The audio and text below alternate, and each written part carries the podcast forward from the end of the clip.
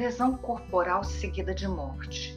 O artigo 129, parágrafo 3 do Código Penal Brasileiro assim prescreve: lesão corporal seguida de morte. Abre aspas. Se resulta a morte e as circunstâncias evidenciam que o agente não quis o resultado nem assumiu o risco de produzi-lo, pena reclusão de 4 a 12 anos qual seria então a distinção entre o homicídio, crime contra a vida, e a lesão corporal seguida de morte, crime contra a integridade física e a saúde de outrem?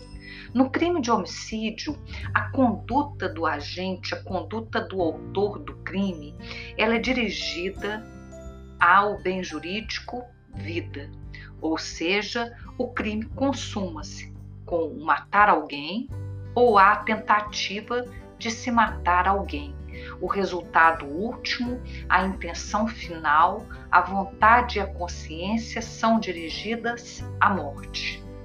Na lesão corporal seguida de morte, o resultado da ação é dirigido à ofensa ao bem jurídico, integridade física ou saúde de outrem na verdade, a conduta é dirigida a um determinado fim, mas se alcança um fim não desejado pelo agente, mas por ele previsto, ou que deveria ser previsto, em razão de estarmos sob o signo de um direito penal da culpa. São chamados crimes qualificados pelo resultado, e há uma espécie específica destes crimes, que é o crime, ou são os crimes, préter-dolosos ou crime préter-doloso. Qual a definição do crime préter-doloso? É aquele crime em que há dolo no antecedente e culpa no consequente.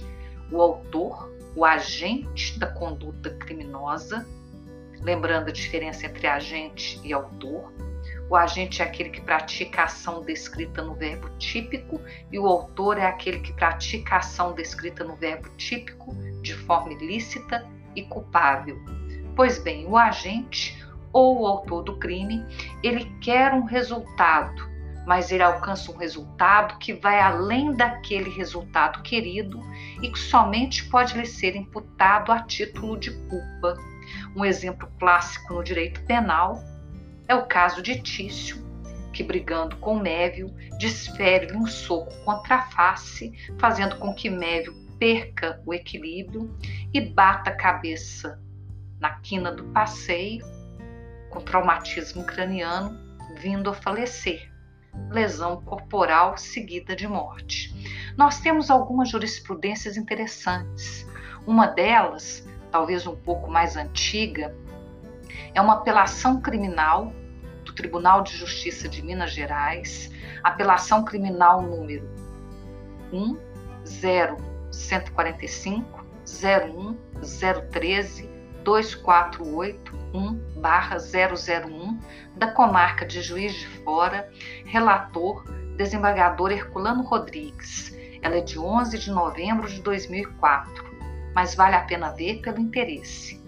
Abre aspas lesão corporal seguida de morte, ofensa à saúde, vítima octogenária, perturbação psíquica, nexo de causalidade, crime pré-terdoloso, pena base, fixação mínimo legal, circunstâncias judiciais, análise, prejuízo, inexistência, concurso de agentes, crime cometido contra idoso, agravante objetiva, aumento da pena. Reparem na data, 2004.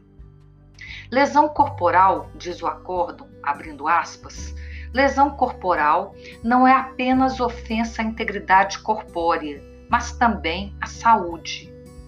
Tanto a lesão, a desordem das funções fisiológicas, como a das funções psíquicas. Os seguranças de supermercado que abordam de forma ríspida, humilhante e agressiva um octogenário, em razão de suspeitarem haver ele deixado de pagar o produto que adquirira, fato que teria acarretado distúrbio psíquico na vítima, que caiu, desfalecida no estacionamento do estabelecimento comercial, vindo a falecer pouco depois, cometem o crime de lesão corporal seguida de morte. A hipótese é de autêntico crime pré-ter-doloso, havendo dolo no antecedente, lesão à saúde, e culpa no resultado subsequente, morte.